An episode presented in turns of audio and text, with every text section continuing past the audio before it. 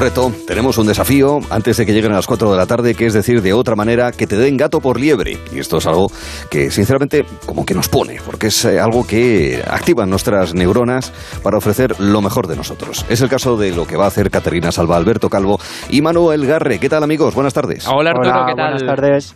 El equipo Gelo. ¿A qué os da penica? Eh, ya- ya- Pues sí, la verdad, es duro, horas es duro. Pasado rápido, ¿eh? Mm. Se ha pasado demasiado Sí. rápido. Oye, 31-29, que os vamos ganando. Bueno, Es decir, que vais perdiendo. en pasado os estábamos ganando, porque hoy va a cambiar la cosa. ¿Estás seguro? Bueno, además creo que contéis con refuerzos. Sí. Eh, Sí. que Además vamos a contar con Marta Cercadillo, que es compañera en la emisora de Oviedo y que también se anima a preguntar, no sé por qué, no sé por qué. Quieren ir a por nosotros. Mm, Audiencia así más pureta de, de Gelo. Que quieren ir a por nosotros, que quieren ganar. De última hora. Ya, ya, ya, ya. Bueno, pues nada, ya, ya, ya nos veremos las caras. Ya nos veremos las caras a partir de las a partir de las cinco y media de la tarde. Bueno, en nuestro último vistazo, hoy incluso queremos seguir entreteniendo a la par que informando.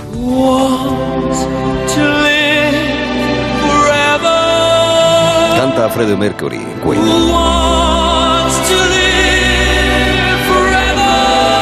¿Quién quiere vivir para siempre? Mira, esta podría ser una pregunta de choque de generaciones, pero, pero bueno, vamos a dejarla fuera de, de concurso. En cualquier caso, Caterina, esta melodía de Freddie Mercury, ¿a qué película pertenece? Ostras, ¿de verdad? Venga, venga, se ha puesto en plan choque, pero qué malo. No tengo ni idea. No, No, mira, me la han eh, chivado, me la han chivado, pero A Bohemian Ya, bueno, Rhapsody, sí. hay que... me la han chivado. No, es una película bastante más antigua. Bueno, antigua, a ver, tampoco es para tanto. Película de los 80, Los Inmortales. Mm, Que no Christopher habíamos Lambert, nacido. actor francés. Sean Connery, que interpretaba un español y que iba por con su fiel espada toledana por el mundo. Dicho sea de paso, eran los inmortales, solamente puede quedar uno. La Y canción le va muy bien, trata. ¿no? Sí, sí, sí. Bueno, eh, el caso es que estamos hablando precisamente de, de cierta inmortalidad. Eh, Cierta inmortalidad. eh, así es, el reino animal nos puede enseñar muchas cosas, por ejemplo, y luego lo vamos a contar eh, más ampliamente porque tenemos precisamente una entrevista al respecto sobre las investigaciones para mm, intentar no envejecer demasiado. Ser joven para siempre sin necesidad de cremas en la estantería del, del baño. Es algo que a todos nos ulibella, que sí, Caterina, parece Sí. que empieza a haber soluciones. Sí, sí, sí, sí. A ver, no es la solución eh, absoluta, es relativa y además no la hemos encontrado nosotros. Luego lo explicamos. Luego Sí. os lo cuento.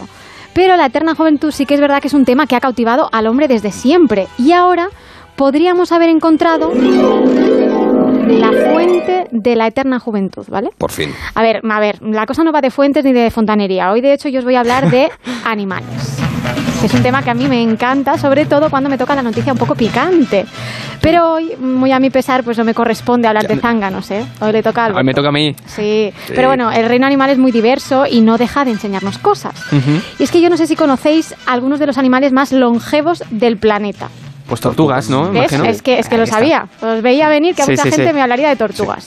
Se sabe que es un animal efectivamente que vive mucho y en concreto las que habitan en las islas Galápagos, que son gigantes, viven una media de 100 años. Uy, por Dios. Y pueden llegar, alguna ha llegado a los 177. Toma ya. Uy, Sí, eso no algo- es plan de pensiones que lo aguante. Eso, eso no es el posible. sistema de pensiones que lo soportes. Yo iba a pedir que nos trajeran un poco de agua de las Galápagos, pero igual ¿Ah, sí? mejor que no, ¿no? No hace falta. Nos conformamos con nuestro envejecimiento. Lo que tenemos cerca, sí. Sí.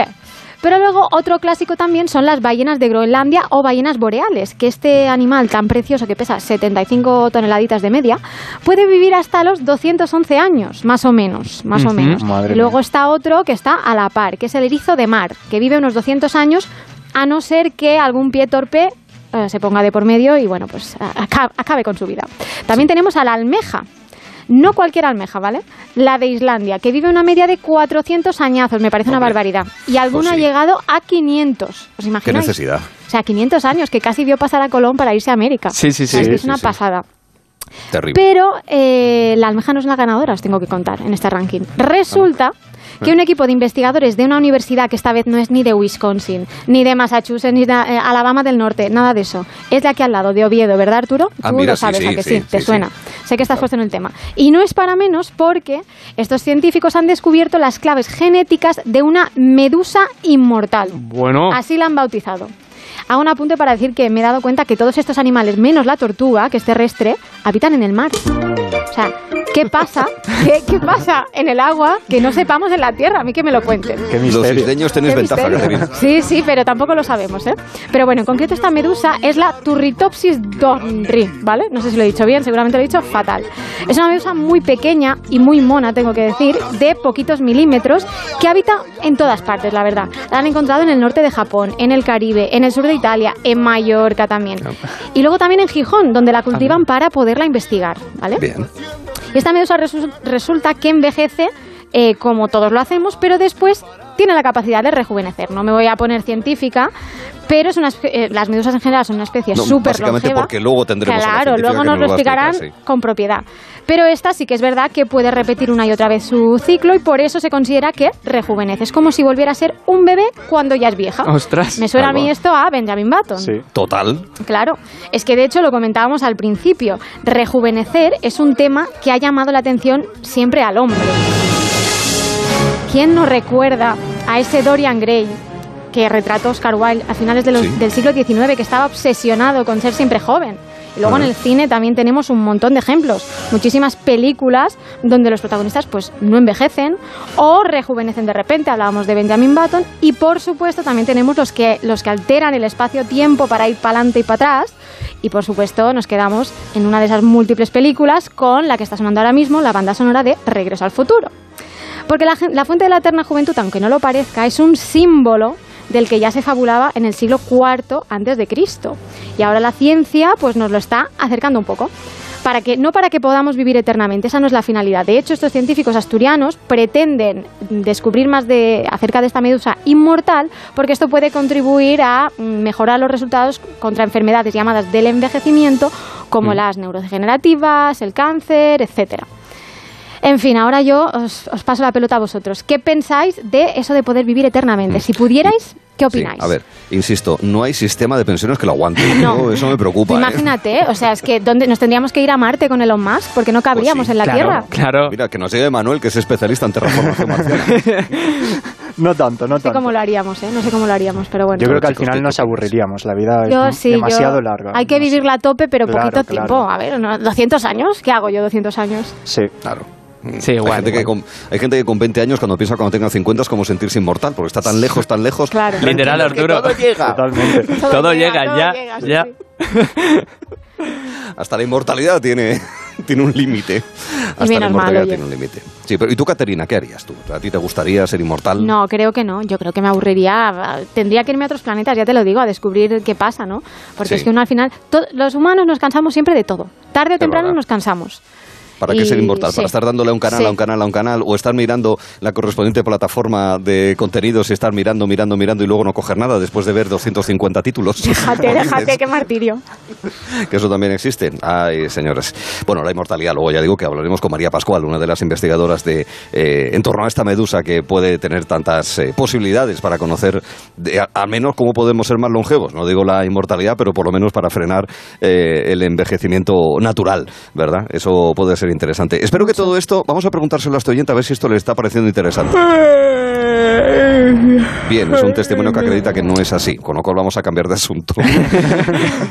cada uno es libre de elegir vocación, de hacer lo que quiera, y ahora cada vez más hay tantas disciplinas deportivas, intelectuales, de ocio, que puedan acercarse a nuestros intereses e inquietudes. Algunas incluso se profesionalizan, porque en mano toca hablar de disciplinas deportivas. Sí, Arturo, hay gente para todo, como has dicho, y cada vez hay concursos y disciplinas más raras, y es de lo que vamos a hablar hoy. Porque de los creadores del lanzamiento de carretilla que se hacía en Teruel, del que nos hablaba Cristina hace unos días, llega la disciplina por excelencia, esa que requiere de un despliegue físico impresionante, que, que, precisa de gente fuerte y preparada, donde el riesgo que se asume es absolutamente increíble. Te voy a partir la cabeza. Estoy esperando lo peor, ¿eh? Sí. Una disciplina, permítanme decir, que tiene que ser olímpica, por favor, porque yo me presento a la delegación española si hace falta. Pues estoy hablando de nada más y nada menos que atención del concurso de estar tumbado durante más tiempo. Toma ya. es duro eso, ¿eh? Sí, muy duro. El Lying Down Championship, que se llama en inglés. Ha llegado el deporte que todos queremos hacer, ¿verdad? ¿A quién no le va a gustar eso de estar tumbado durante horas? ¿A quién no le va a gustar? Y esta disciplina consiste literalmente como lo habéis escuchado, en ver cuál es el participante que es capaz de aguantar más tiempo tumbado boca arriba. Y se disputa en Brezna, una localidad de Montenegro, y lleva haciéndose desde hace 12 años. Bueno, pues ponemos este concurso sobre la mesa porque ya conocemos el último ganador, ¿Qué me dices? sí, que es Starko Pejanovic, conocido con el apodo de Canele o Knele, no sé cómo se pronuncia. Se ha llevado este reconocido título llegando a estar un total de 60 horas tumbado. Mm. ¡Ole! Sí, estuvo a la 60 sombra. horas, eso te tiene que doler. Sí, sí. Pues los tres días y huesos- medio. Al final te cansas. Los huesos te, te tienen levantas que con doler. un dolor de espalda tremendo. Pues estuvo a la sombra de un árbol sobre un colchón y una manta como material deportivo. claro, igual que en el fútbol se necesitan botas con tacos, pues aquí una buena Hay que ir mantita, preparado, ¿no? claro, Exacto. claro. Y consiguió vencer a ocho rivales y hacerse con el título de campeón. ¡Qué cuadro, eh! De verdad es que me imagino a los ocho tumbados. Eso se puede poner en la, el... gente mirando de público. Eso se puede poner en el currículum, ¿no? En plan... La, la- la grada estaría súper emocionada animando, ¿eh? En plan, ¡guau! ¡Un minuto más! ¡Dios, increíble! Impresionante. Diciendo, bueno, pues habrá que ir levantándose. Bueno, pues una hazaña heroica, pero eso es porque no han venido a España y no han visto las siestas que nos echamos aquí en verano, esas de ventilador y vuelta ciclista en la tele, que, que también duran lo suyo. Que se te sale la saliva por la comisura. La babita, la babita. Esas son las la buenas, ¿eh? Ay, esas, sí. esas sí que duran. Sí, Yo las llamo de gallumbo libre. Y ojito al premio que ganó este señor. 350 euros. Una comida bueno. para dos personas, una estancia de un fin de semana en un hotel rural y un día de rafting. Joder, pero... Rafting. Yo, yo, yo no sé si es lo suficientemente eh, Activo. activo. como para hacer esas cosas, Que ¿no? le regalen Claro. una cama, un buen colchón. Que como ya ha descansado bastante, tiene energías ahora para el rafting, claro. Un cursillo para, para aprender a caminar también. O sea que por estar su- tumbado, ese premio, o sea, el sueño español. Pues sí, lo es. El único, el único requisito de esta competición es estar boca arriba y así pues 60 horitas hasta que te canses viendo las hojas del árbol, cómo sopla el viento. Pero a ver, yo tengo dudas con esto. Porque 60 horas Es que tumbado, 60 horas- hay necesidades, hay necesidades eso es. fisiológicas. Que hay, que, mm, hay que salir. Sí, ¿Sabes? Eso, que salir. eso os lo explico ahora. Me aburro. Eso es lo que pasaría estando ahí durante 60 horas. Y claro, pues que te aburres más que viendo un acuario de almejas, ¿no? Por eso... Sí, con conocimiento de causa ese apunte. De 500 Totalmente, años, además. Totalmente. Ahora ya que hemos contextualizado, que bien me ha venido. Deja vieja. Por eso en las últimas ediciones pues se han tenido que hacer algunas modificaciones en el reglamento, dejando a los concursantes que cojan el móvil para entretenerse, echándose un parchís online o un Candy Crush. Y también importante, como decía Caterina, les dejan ir al baño cada ocho horas, esto es nuevo, antes no le dejaban, ¿eh? O sea que aquí ya hay un poquito de trampa, yo optaría por un botecito o algo al lado, Sí. no sé, para que sea Sí. más Un pañal, profesional, ¿eh? pañal. Claro. O sea, para que eso quede ahí más, no sé. Esto es importante porque desde que se puede ir al baño ahora los récords son mayores. Pero es que el caso de Pejanovic, el actual ganador, no es el que más ha aguantado. Así que ponerme música ahora típica montenegrina. A ver, a ver, la música. A ver si la Ahí, reconocemos. ahí está. Porque os voy a presentar a Dubravka Aksik, que es la mujer que actualmente ostenta el récord del campeonato, ya que estuvo una friolera de 4 días y 21 horas boca arriba, tumbada. La que tiene el récord, creo que no es el mundial, el récord mundial, pero, pero bueno, sí de Montenegro. Y en cuanto al origen de esta disciplina, cabe decir que nació hace 12 años y lo creó Radoje Blagojevic con el objetivo de burlarse de un estereotipo que corre por los Balcanes desde hace tiempo y es que los montenegrinos son unos vagos. Y Hombre, pues lo demuestra un poco, ¿no?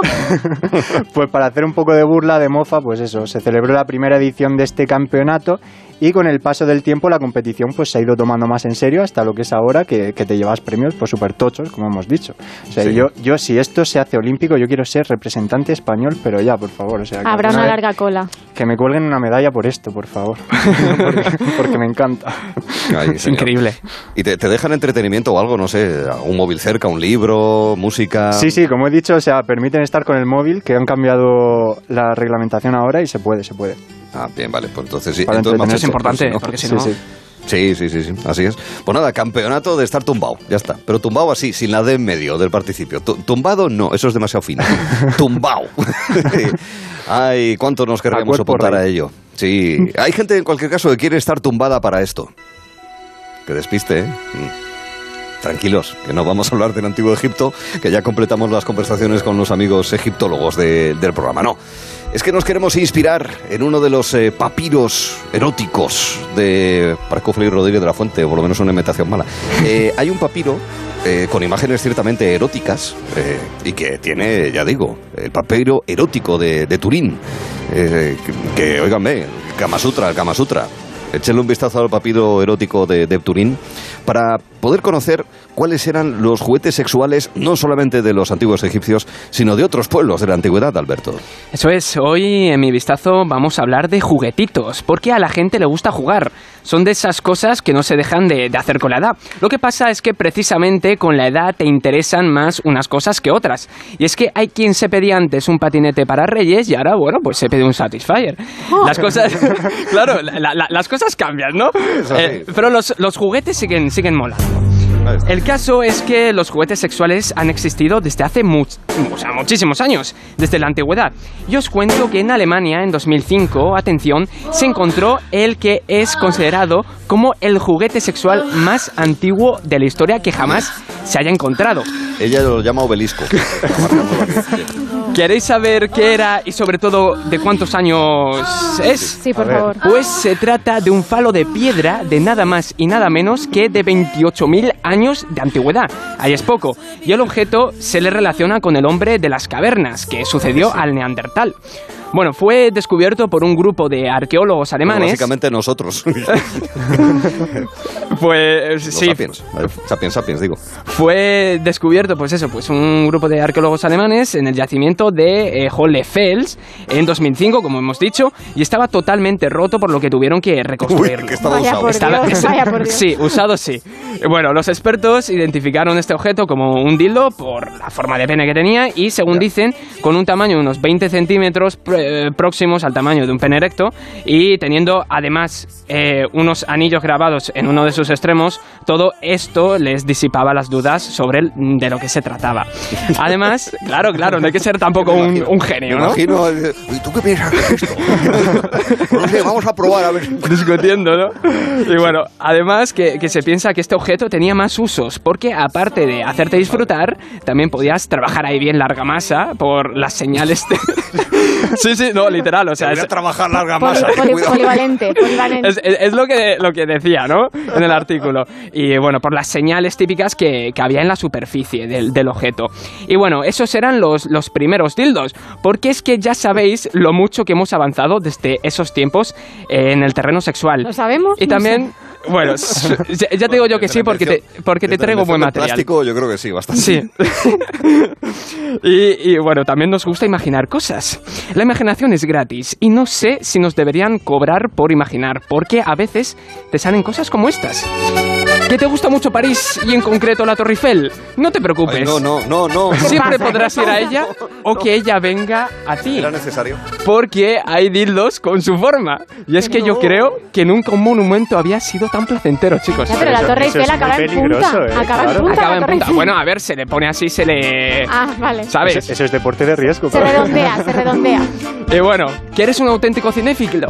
Tranquilo, tenemos Cinéfalo. material... Cinéfilo, sí, perdón. Ah, Eh, no, pensé que cinéfalo. me he trabado, me he trabado. Cinéfilo. Porque, bueno, tranquilo porque tenemos material para ti. ¿Qué, mm, qué, ¿Qué os parece una buena espada láser? No de esas que tenía Luke Skywalker o Darth Vader, que eran una basura. Mejor un dildo láser para los fans de Star Wars más atrevidos. Ya, ya está bien. Y si no te gusta Star Wars, tranquilo, quizás si te gusten las pistolas y las películas de vaqueros. Y bueno, un dildo pistola a lo Clint Eastwood, pues puede ser. Profana- profanan todo, ¿eh? Sí. O sea, ¿de qué no, vamos? no es mala idea. Y bueno, si buscáis por ahí veréis que la imaginación de la gente es infinita y hay cosas súper sorprendentes en el terreno sexual y concretamente con los, con los dildo. Así que bueno, no sé qué, qué os ha parecido, chicos. ¿Qué me contáis después de esto? Interesante, ¿eh? Sí, ¿no? Sí. Acabas con dolor. No Me quedo con la imagen de la Torre Eiffel en punta, solo digo eso. Sí, no, Es que es terrible, pero- ¿eh? O sea, ya comparar lo que es la Torre Eiffel con el pico de una plancha, ya me parece. es que ya, ya no vamos a ver la Torre Eiffel de la misma manera. O sea, ya tenemos la mirada sucia. Ya la tenemos, sí. Gracias, Alberto. Nos has Nada, nada, siempre, siempre ilustrando a todo, a la audiencia de Onda Cero. Servicio público. Servicio este caso. público. No, público, público. Eh, ay, señor, de verdad. Bueno, menos mal que hemos terminado las noticias sexuales, aunque es posible que alguna se nos vaya cruzando en el resto del programa. En breve vamos a dar la alternativa a aquello de dar gato por liebre.